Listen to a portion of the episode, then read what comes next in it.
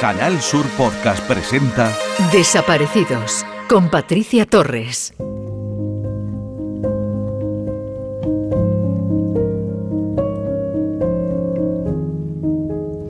Actualmente, las fuerzas y cuerpos de seguridad del Estado establecen tres tipologías ante caso de personas desaparecidas, forzosas, involuntarias y voluntarias. Según los expertos del Centro Nacional de Desaparecidos, el 76% de las 4.685 denuncias activas corresponde a desapariciones voluntarias, un 21% son involuntarias y menos de un 3% corresponde a desapariciones forzadas. Y en esta última me quiero parar porque las desapariciones de etiología criminal pertenecen al grupo de las desapariciones forzosas, que implica que la persona no quiere desaparecer voluntariamente que se puede encontrar secuestrada o ser víctima de un crimen y su agresor la hace desaparecer, bien porque se deshace del cuerpo o bien porque la persona es trasladada a un lugar donde no se localiza.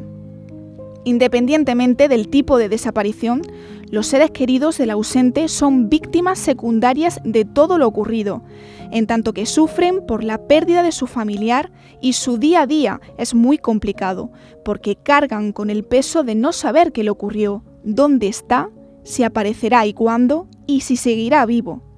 Bienvenidos a Desaparecidos. Alerta Desaparecidos. Lorenzo Sousa Romero, de 64 años, desaparece el 3 de septiembre del 2019 en Minas de Río Tinto, en Huelva. Mide 1,75 y pesa 60 kilos. Tiene el pelo canoso largo y ojos marrones. Vestía pantalón azul y camisa de algodón de manga corta azul. Suele usar zapatillas de deporte. Si tiene alguna información sobre Lorenzo, póngase en contacto con la Policía Nacional al 091, Guardia Civil 062 o al 112. En Canal Sur Podcast Desaparecidos con Patricia Torres.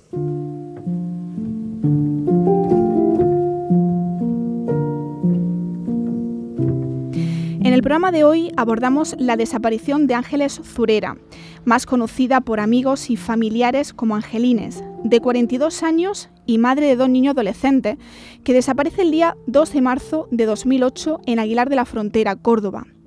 La única certeza de ese día es que Ángeles salió de su domicilio en mitad de la noche, sin la ropa de abrigo, sin sus gafas, sin su bolso y sin dinero. Durante meses se produjeron numerosas búsquedas y rastreos de terrenos y también en propiedades y obras en las que había trabajado su exmarido, el único investigado en relación con la desaparición y que de hecho fue condenado por malos tratos a Angelines antes de desaparecer. Ya son 13 años sin ella, pero su familia no parará hasta encontrarla, ya que lucha por un desenlace justo y humano. Hoy tenemos con nosotros al hermano de Angelines, Antonio. Bienvenido y gracias por estar hoy en Desaparecidos. Hola, muy buenas.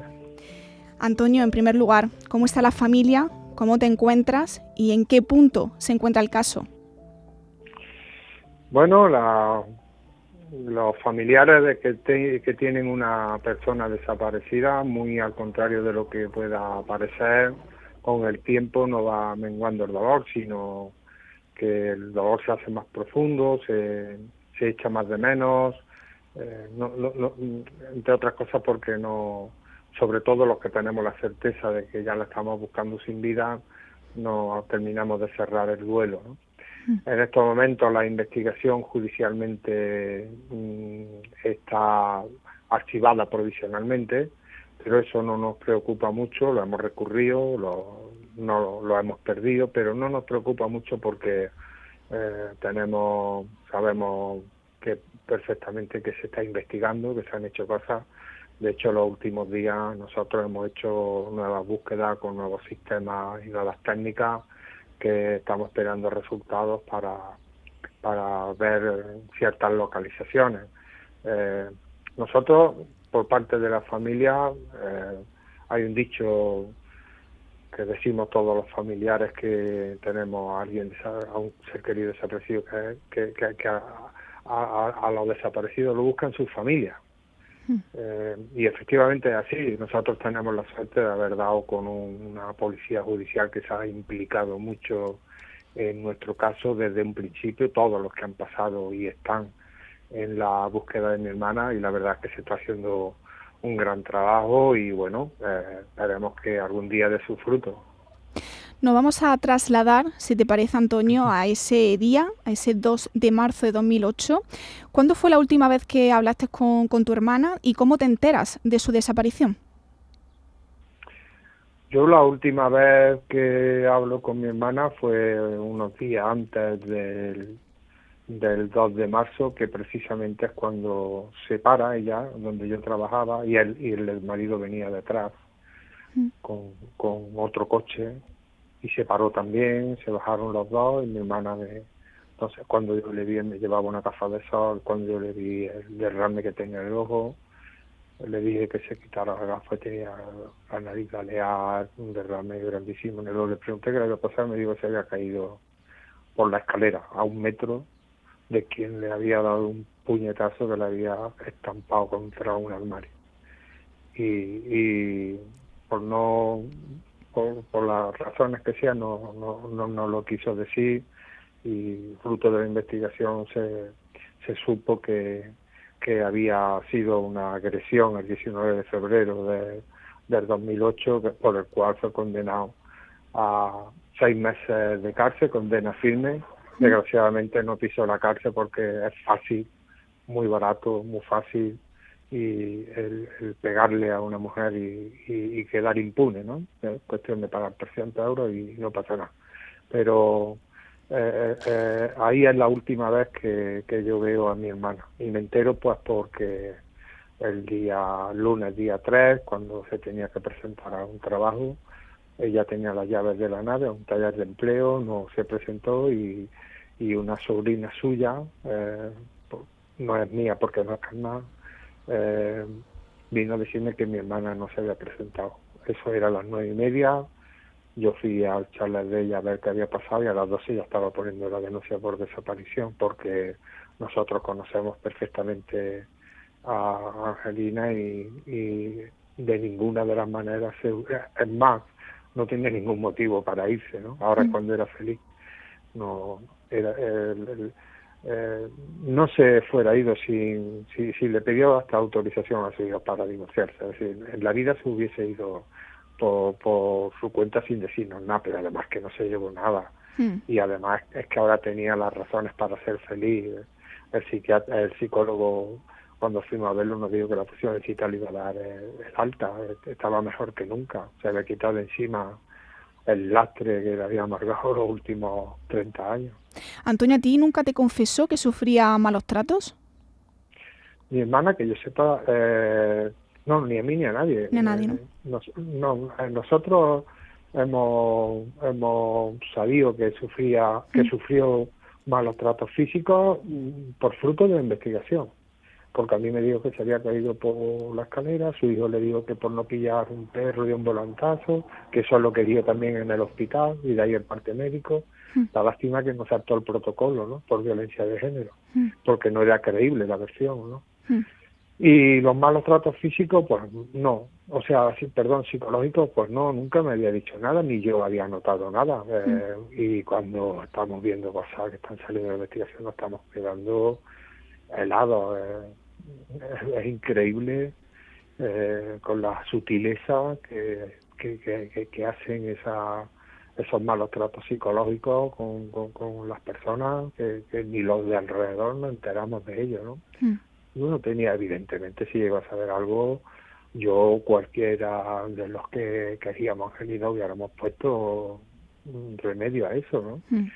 Si mi hermana nos dice, en vez de que se ha caído de que eh, fue por no pillar un perro y tal, si no llega a decir que ha sido por un puñetazo de él, que eh, evidentemente yo creo que mi hermano no estaba desaparecida. ¿Cómo se puesto, la, la, hubiéramos protegido más. Hmm. ¿Cómo se comportó el ex marido desde que se entera de la desaparición de Angelines? ¿Cuál era su actitud, Antonio? Bueno, pues es la única persona, yo creo que hay en este mundo que no quiere que se busque Angelines. Eh, de hecho, lo ha pedido en el juzgado, por escrito, que se cierre el caso. a nosotros, y a cualquiera de nosotros nos pregunta que si están buscando una persona en Estados Unidos y queremos que se cierre el caso, yo digo, no, no, que lo busquen, no. Mm. Pero a la que es mujer de la madre de tu hijo, ¿quieres que se cierre el caso? ¿Y por qué? Y si lo que queremos es encontrarla. Él vio la primera búsqueda con un cuba libre en la mano, en la cristalera, en un bar, eh, mientras 400 personas estábamos tirados en el campo buscando dónde podría estar eh, una de dos, o no le interesaba o sabía dónde estaba. Eh, no sé, una de las dos, presuntamente. En su, en su declaración, Antonio, él confiesa dónde estuvo esa noche. ¿Qué os dicen? Sí, sí, él confiesa que está hasta la eh, hasta la una en un bar, que se va a, los- a una de la madrugada, que se va a lo cierra, le echan el cuba libre que tenía en un vaso de plástico, se lo lleva al, al la nave que tiene, en teoría a ver las nóminas, cuando no sabe ni leer, con lo cual es una versión totalmente increíble. A la una de la madrugada va a ver las nóminas, no tiene de un sábado por la noche, Mm. no tiene otro, otro momento para ver la nómina y además la nómina se la llevaba una asesoría porque ya te digo, no sabe ni leer. Eh, eso es totalmente increíble. Estaba esperando a hacer hora para llamar a mi hermana. La llama a las 1 y 20, la, la llamada dura dos minutos y medio. Él dice que no dijeron nada, Mm. ni siquiera dígame, dos minutos y medio por teléfono, que alguien se ponga a ver los largos que son para no hablar. Y a partir de esa llamada ya no sabemos si absolutamente nada de mi hermano. Hasta ese momento mi hermana contestaba las llamadas, eh, contestaba los SMS, que recordar que entonces no había redes sociales como WhatsApp y cosas de este tipo, Mm. y pero los mensajes sí los contestaba, cogía, cogía las llamadas. A partir de ese momento ya no se sabe nada de mi hermana. Al principio dijiste se fue eh, la introducción. No Mm. sabemos si se fue o se la llevaron. Eso no lo sabemos.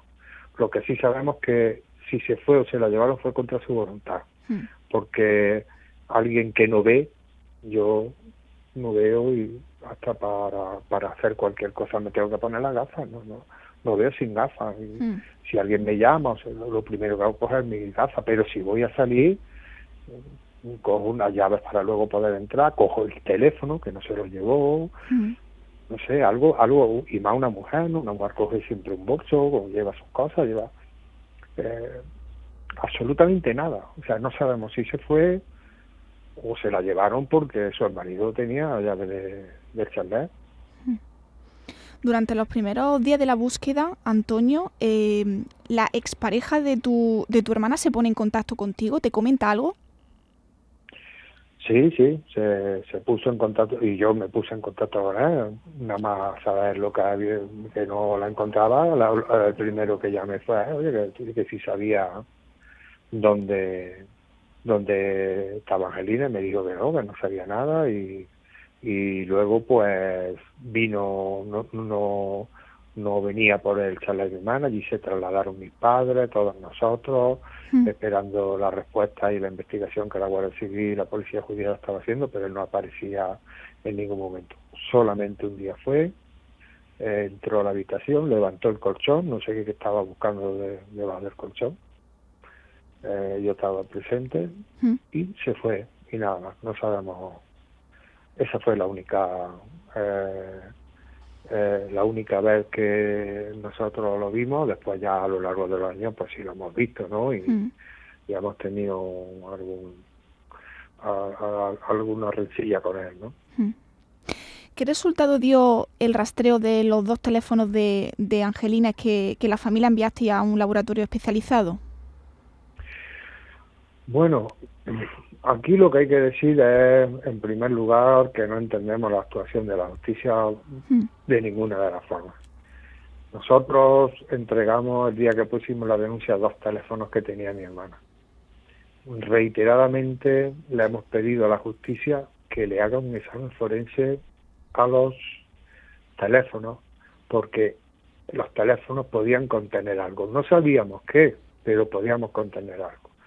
Aquí es otra demostración de que hay desaparecidos de primera, de tercera, de novena y de quinceava mm, vez, ¿no? Mm. Algunos teléfonos móviles encontrados en una ría, los han llevado a Alemania e intervenido los, los servicios secretos israelíes para detectar que tenía el teléfono. Es una persona desaparecida, que a mí me parece muy bien, yo no critico eso, ¿eh? pero no es de nosotros que lo tenía en el cajón, en el cajón, y le pedimos por escrito que le haga el examen forense a ver qué contiene, y nos dicen que no. Y lo recurrimos a la audiencia y nos dicen que no. Entonces le decimos, bueno, que los teléfonos se lo hago yo, nos da los teléfonos y cuando le damos el resultado nos dice que se ha perdido la cadena de custodia. Entonces, ¿qué, qué quiere que hagamos? ¿Qué quería que hiciéramos la jueza? Qué barbaridad. si fuera su hija, actuaría así. Mm. No sabíamos. Eh, contestando, esto lo quería decir previo porque es indignante. Mm. Es indignante.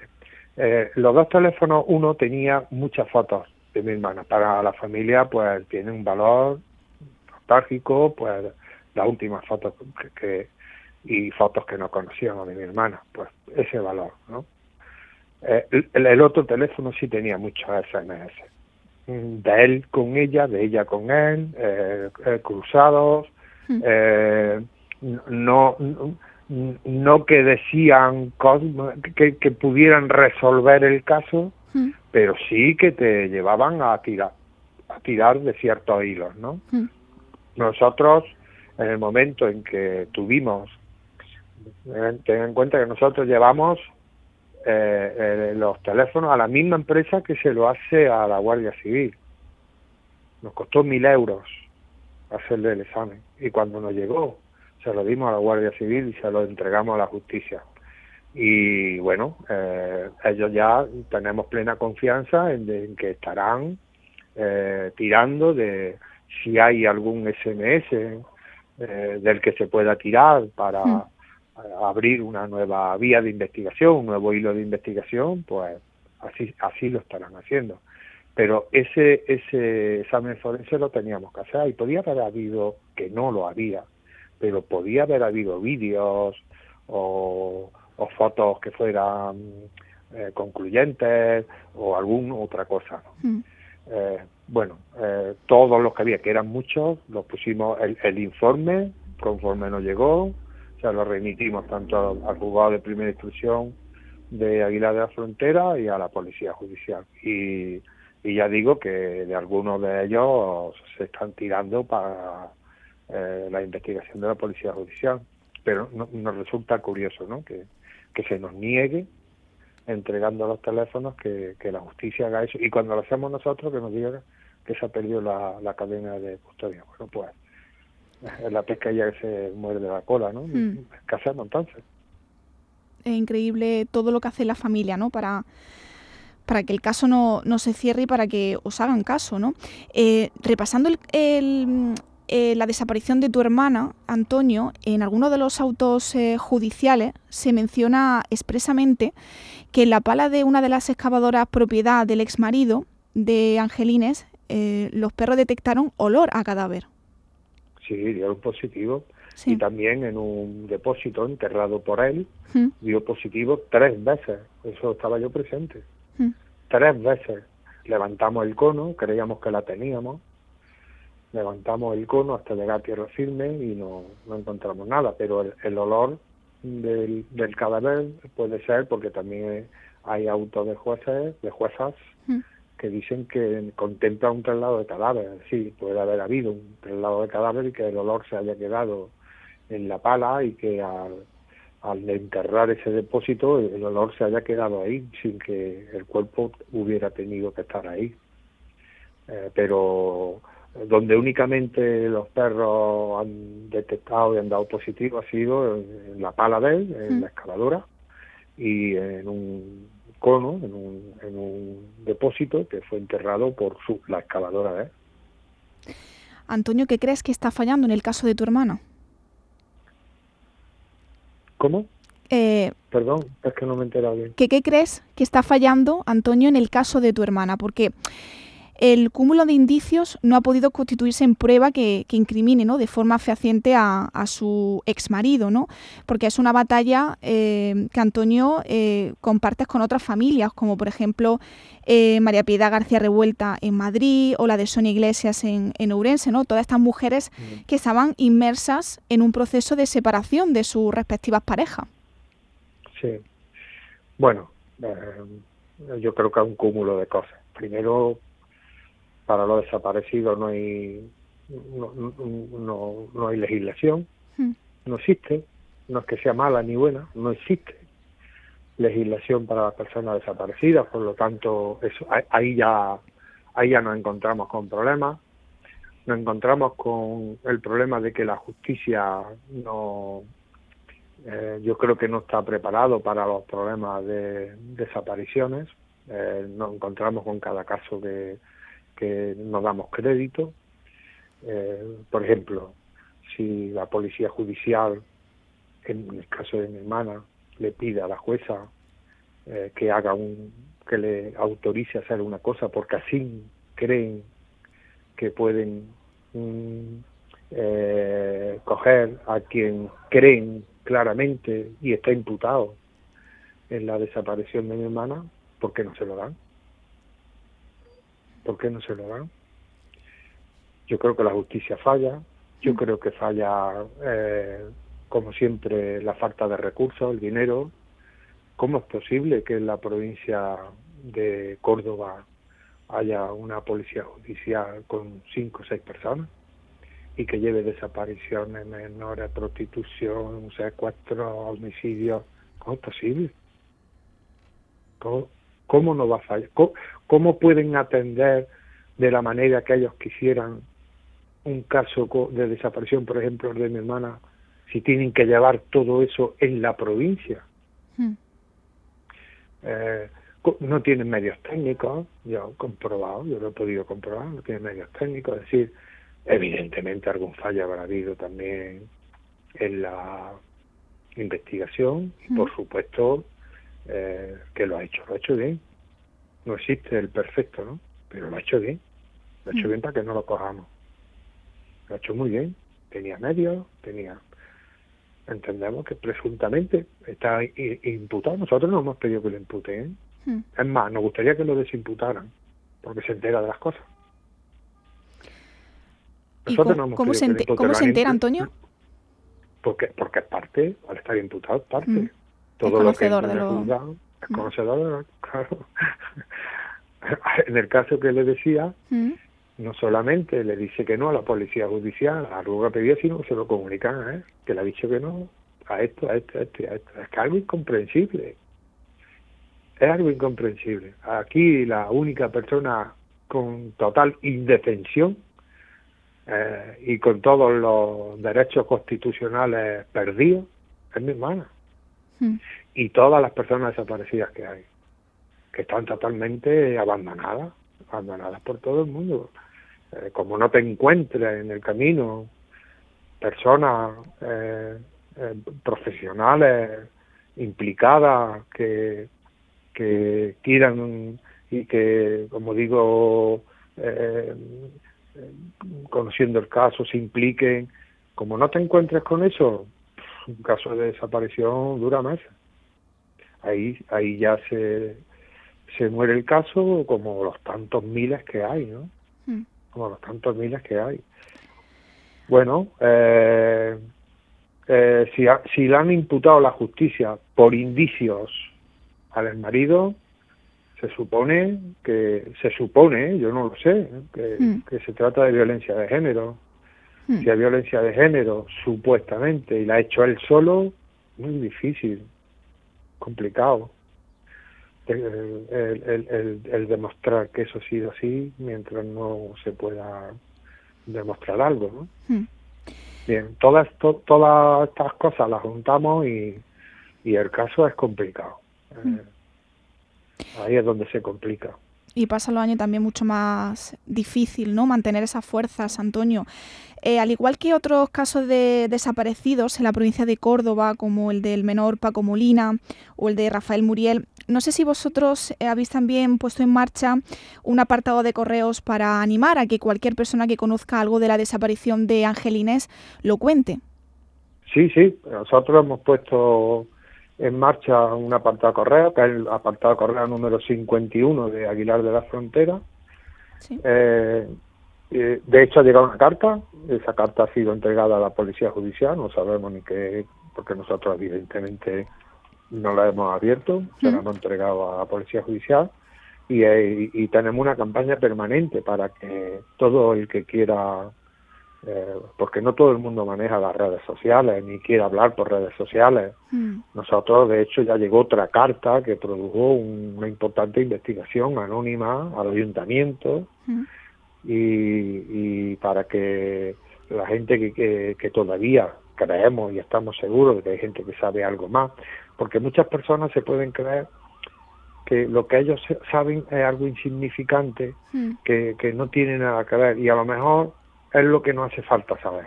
Claro. Eh, ya no, estamos pidiendo que nos escriba una carta anónima alguien que sepa exactamente cómo pasaron los hechos. Eso mm. sabemos que no lo hay, pero sí sabemos que con pequeñas pistas unidas a otras que se conocen sí se puede llegar a, buen puerto, ¿no? Por eso eh, le, estamos pidiendo a toda la ciudadanía, fundamentalmente de la frontera, que si cualquier dato que, que conozcan, pues que lo pongan en conocimiento, mm, si nos llega a la familia a través de una carta anónima, automáticamente nosotros se la hacemos llegar a la policía judicial, pero lo pueden hacer como quiera, pueden llevarla a la policía local, pueden llevarla a la, a la Guardia Civil, a la Policía Nacional, a Protección Civil, pueden mandarla, pueden mandar un correo electrónico, pueden eh, hacer llegar esa noticia o, es, o, esa o lo que se sepa, esos datos por que diferentes se vías. por diferentes vías, porque le aseguro que un pequeño dato puede ser esa pieza que hace falta para, para montar el puzzle. Hmm. El apoyo de los vecinos de Aguilar de la Frontera durante estos 13 años, Antonio, también ha sido importantísimo para la familia porque uno solo no puede soportar ese dolor tan grande, ¿no? Sí, con toda seguridad, con, con la máxima rotundidad si nosotros no contáramos con el apoyo de la plataforma, mm, no hay manera de soportar ni, ni emocionalmente, ni económicamente, ni de ninguna manera la búsqueda de, una persona. Eh, Aguilar de la Frontera, en este sentido, es un ejemplo en el conjunto del Estado español. Eh, no se han visto manifestaciones de cuatro o cinco mil personas, a no ser en Aguilar de la Frontera, reivindicando que se busque a, la vecina, que se busque a esa persona tan buena.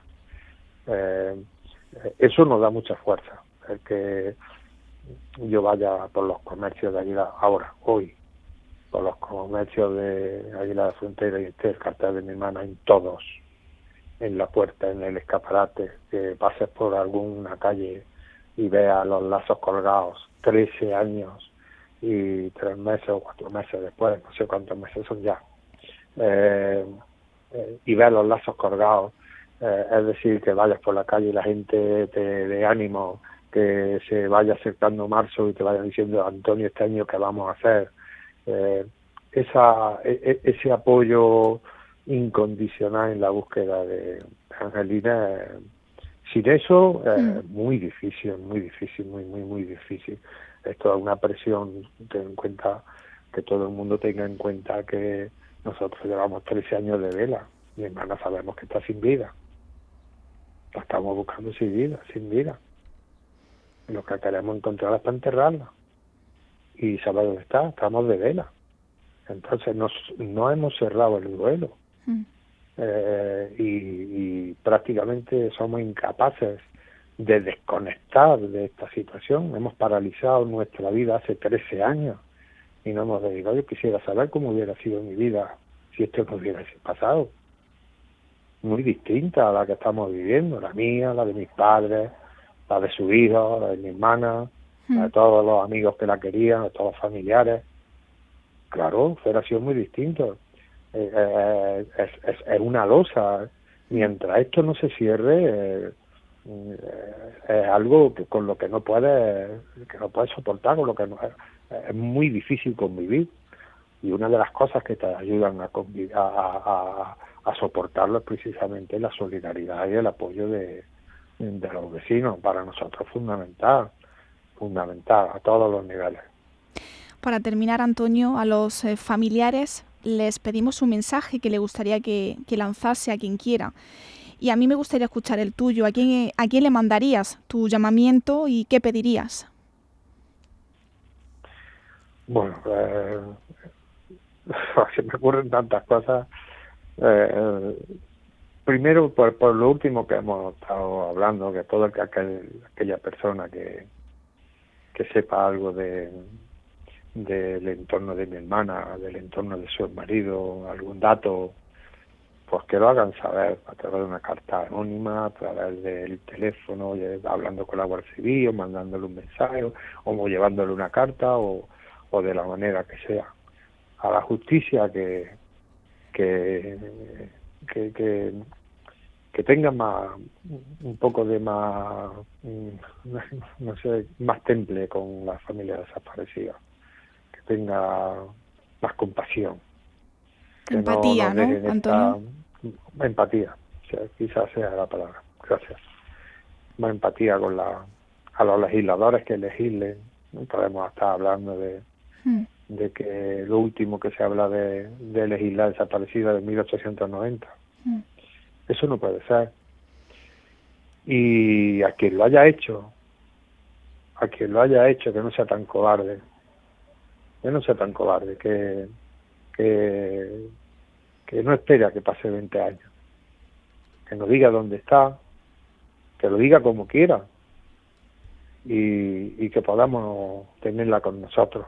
Luego lo demás, lo que venga, ya es cuestión de la justicia. Nosotros lo que la queremos es eh, tener con nosotros y, y darle una sepultura y poder llevarle flores. Que se arme de valor y, y, diga dónde está y, y, permita que descansemos y, y que ella también eh, eh, tenga una sepultura digna, ¿no? Porque la estamos buscando como la estamos buscando. Podríamos darle todas las puertas que quisiéramos, pero así, que se arme de valor, que tenga una poca de dignidad y, y no diga dónde está, que cerremos este vuelo. Y luego, pues que la justicia arregle las cuentas, que tenga que arreglar. Ojalá llegue ese mensaje a ese destinatario. Antonio, te agradezco que hayas estado hoy con nosotros. Te mando un abrazo muy grande y mucho ánimo. Gracias. Muchísimas gracias a vosotros. En Canal Sur Podcast Desaparecidos con Patricia Torres. Alerta desaparecidos. Juan Antonio Gómez Alarcón, de 32 años, desaparece el 20 de julio del 2010 en Mijas, Málaga. El rastro de este espeleólogo y montañero experimentado se pierde en la Sierra de Mijas. Vestía camiseta manga corta, quechua y mochila gris con letras negras. Si tiene alguna información sobre Juan Antonio, póngase en contacto con la Policía Nacional al 091 Guardia Civil 062 o al 112.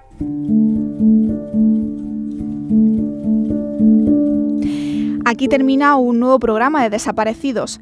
Les espero de nuevo el martes en este espacio dedicado a dar voz a los familiares de personas desaparecidas que no abandonan la lucha de buscar a su ser querido.